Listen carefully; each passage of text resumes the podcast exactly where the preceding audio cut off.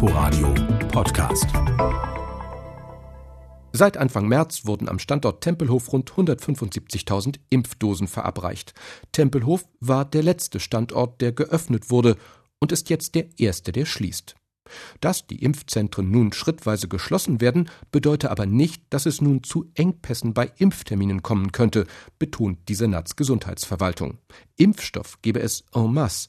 Das Impfen werde nur zunehmend auf Arztpraxen und auf mobile Angebote verlagert, wie etwa am Wochenende auf dem IKEA-Parkplatz in Lichtenberg.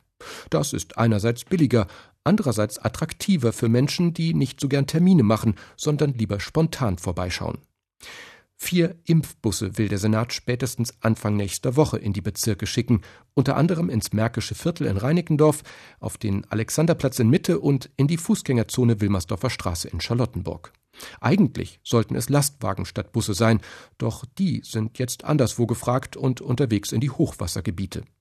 Die Senatsgesundheitsverwaltung ist Organisatorin im Hintergrund und übernimmt die Kosten. Sie stellt den Impfstoff zur Verfügung und stellt über das Rote Kreuz und andere Träger Impfteams für die mobilen Aktionen zusammen. Die Bezirke sind dafür zuständig, die Werbetrommel für die mobilen Aktionen zu rühren. Sie organisieren auch Sozialarbeiterinnen und Sozialarbeiter und kümmern sich um die Impfanmeldungen vor Ort. Geplant ist auch eine lange Nacht des Impfens gemeinsam mit der Clubszene, etwa in der Arena in Treptow. Das hatte Gesundheitssenatorin Kaleitschi vergangene Woche im Inforadio angekündigt. So sollen auch Jüngere motiviert werden, sich impfen zu lassen. Inforadio Podcast.